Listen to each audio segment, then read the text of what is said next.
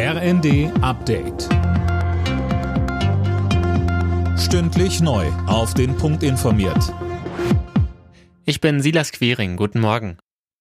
Nach einem russischen Angriff auf einen Bahnhof im Zentrum der Ukraine ist die Zahl der Toten auf mindestens 22 gestiegen. Dutzende wurden verletzt. Das hat der ukrainische Präsident Zelensky gesagt. Unterdessen hat Außenministerin Baerbock im ZDF klargestellt, dass man nicht wisse, ob die Ukraine den Krieg gewinnen kann. So brutal ist die Realität, aber wir werden alles dafür tun, dass es diese Möglichkeit gibt und daher weiter solidarisch die Ukraine unterstützen. Ein Flickenteppich an Corona-Regeln, den befürchten Kritiker des neuen Infektionsschutzgesetzes im Herbst. Obwohl nachgebessert wurde, seien die Vorgaben immer noch zu ungenau, so Bayerns Gesundheitsminister Holleczek bei Welt TV. Er fordert eine Gesundheitsministerkonferenz.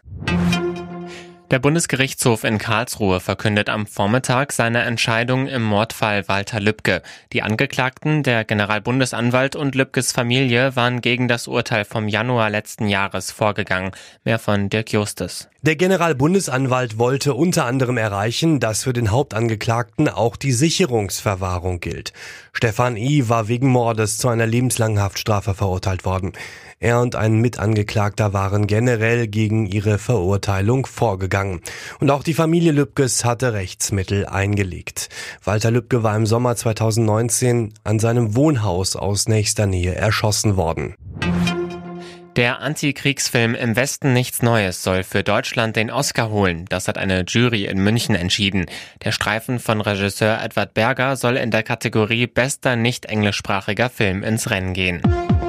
Alle Nachrichten auf rnd.de